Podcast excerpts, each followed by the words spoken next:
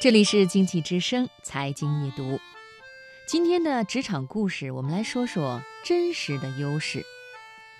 一家国内著名大企业想招聘一名部门经理，待遇从优。消息传出，竞聘者如潮涌来，其中不乏名牌大学毕业的高材生，更有身手不凡的跳槽英雄。然而，最后的结果却出人意料。毕业于一所普通大学的相貌平平的李浩被录取了。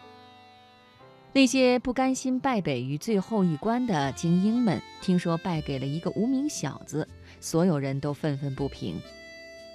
面对大家疑惑的情绪，公司老总笑笑说：“我发现呀，在你们众多人的自我简介中，介绍自己的特长与成就的时候，全都是溢美之词。”大家都把自己的优点和特长包装得相当完美，但是没有一个人提到自己的任何缺点。只有李浩，他递给我们的不只是一份特长真实的履历，而且是一份感情真挚的记录他失败经历的履历。大家争相观看李浩的简历，只见上面工整地写着：一。大一上学期交五十元中介费找家教，左等右盼，终于找到一份，却因家长过于挑剔，自己主动辞职，钱打了个水漂。而某同学张贴广告宣传自己，没用几元钱便同时找到三份家教。从此，我时刻提醒自己做事要运用灵活的头脑。第二。担任某奶业公司学校代理期间，领导十几个人挨楼送奶，自己也分担到了两栋七层高楼送奶的任务。每天凌晨四点钟就必须开始奔波。第一个月却因为用人不善，导致账目出现了问题，直接损失近千元。不但自己工资全扣，还倒贴四百元，并写了检查。从那以后，事事告诫自己。始终要保持清醒头脑与高度警惕。三，首次竞聘却与自己一同学同争销售主管一职。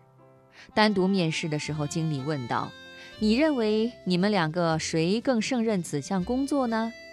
自己将同学举荐，列举了对方的诸如头脑灵活、能言善辩等许多优点之后，自己却被老总婉言拒之门外。四就在上个月，因为不愿意替老板卖足可以以假乱真的配件，用老板的话说，使公司损失几万元，被炒了鱿鱼，丢掉高薪职位之后，另觅工作至今。没想到李浩的失败经历竟然成了求职亮点，大家惊叹之余，不解地问：“李浩，你是怎么想到这样来包装自己的呀？”李浩笑笑说：“我从来没有想过要包装自己，我展示的都是自己真实的经历和想法。”大伙儿更惊讶了，又问：“那些可都是一些失败的经历呀，你就不怕被老总看出你的愚笨吗？”李浩坦然地说：“我只是想证明自己是一个不服输的人。”一旁的老总笑呵呵地说。你们看到的只是李浩以前的失败，我关心的是李浩今后的成功。商场如战场，我需要的不仅是一个诚实可靠的人，还是一个充满智慧、愈挫愈勇的战士啊！